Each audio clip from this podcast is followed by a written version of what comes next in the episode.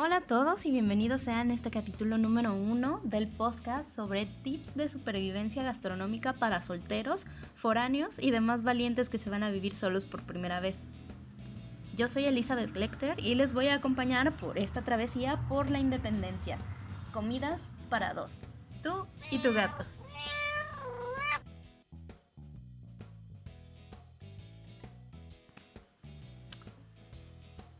Bien, les voy a contar.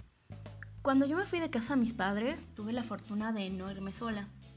Y aunque tuve muchísima ayuda, fallé miserablemente en algunas cosas. Y como los quiero mucho y les puedo dar una ventaja aunque sea pequeñita, pues les pongo a, a su disposición mi conocimiento. Esto es sobre temas generales, todo lo que necesitan saber, desde cómo armarse una cocina, eh, cómo ir aprendiendo tips poco a poco y, pues vámonos despacio. Lo primero que tienen que saber es que más que una televisión, cuando se vayan a ir solos, tienen que sí o sí comprarse un refrigerador. Ese no es opcional.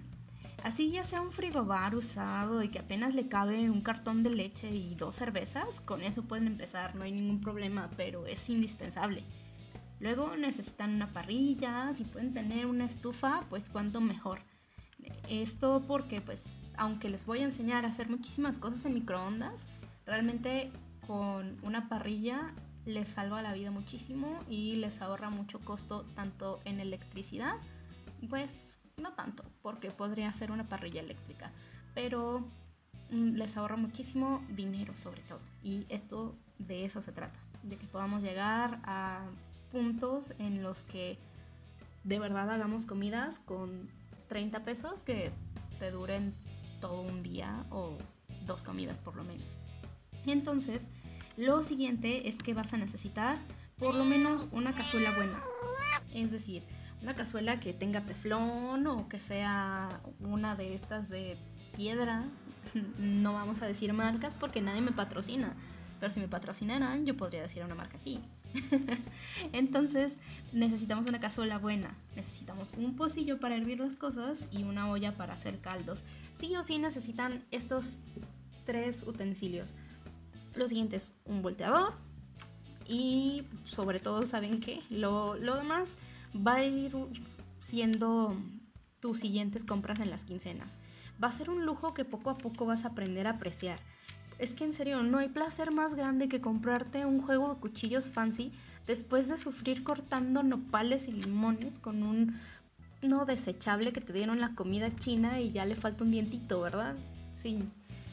Les puedo enseñar a partir limones con un tenedor. También eso puedo, puedo decirles porque aquí nada nos detiene. La pobreza no es un impedimento.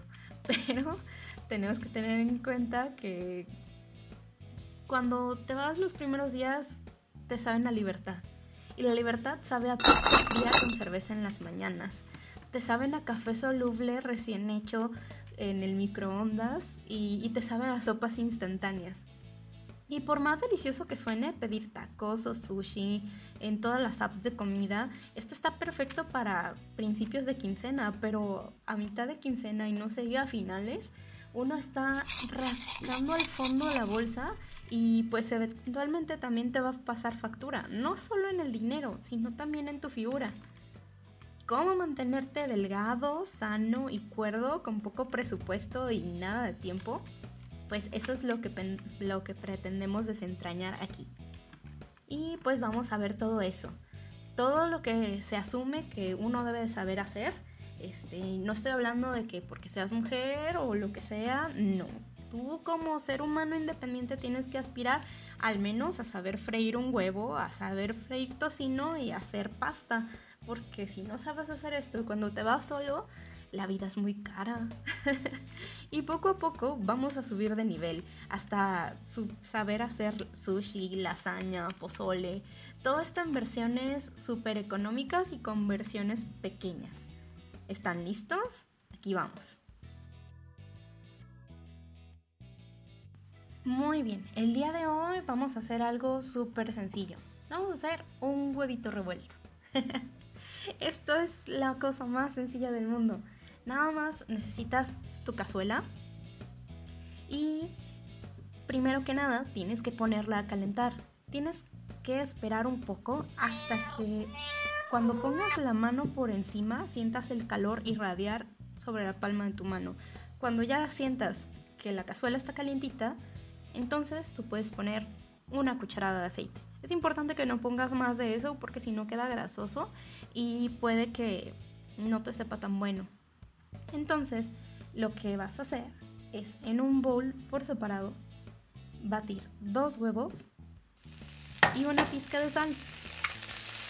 Si tú tienes pimienta, esto es muy opcional, pero simple y sencillamente con revolverlo con un poquito de sal, verterlo en la cazuela, lo tapas unos segundos, no importa si lo estás tapando con tu otra olla, si tienes una, una tapadera en específico sería lo ideal, pero lo importante es que lo dejes tapado unos segundos para que quede como más jugoso.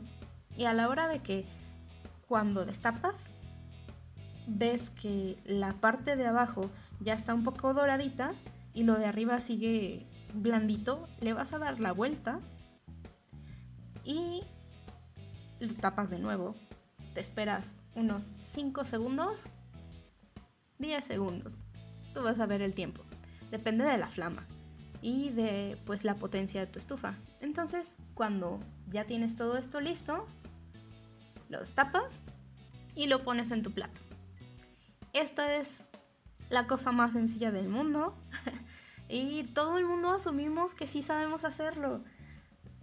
Voy a tener gente aquí que va a decir, ay, pero Elizabeth, es que de verdad nos tomas por tontos. No, yo estoy diciendo que cuando yo tenía como 17 años, yo no sabía hacer esto. Y yo no sé qué edad tienen. De hecho, pues déjenmelo en los comentarios y díganme si algo de esto es demasiado obvio o qué es lo que les gustaría aprender a continuación. Cualquier cosa, yo aquí los escucho. Mm, todas estas cosas tenemos que irlas aprendiendo muy sobre la marcha. Hay cosas que yo de verdad no tenía idea de cómo se hacían y por eso les quiero dar todos estos consejos. Y así como Alicia del País de las Maravillas dijo una vez, ese es el problema conmigo. Doy excelentes consejos, pero rara vez los sigo.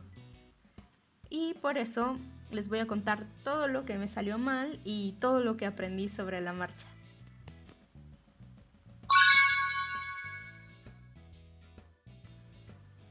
Se nos acaba el tiempo por hoy, señores y señoras, así es que me despido. Ha sido un placer compartir la mesa con ustedes y si les gustó no olviden suscribirse para más consejos de supervivencia. Nos tomaremos un café a su salud. Chester, el Toño y yo les decimos buenas noches y hasta la próxima.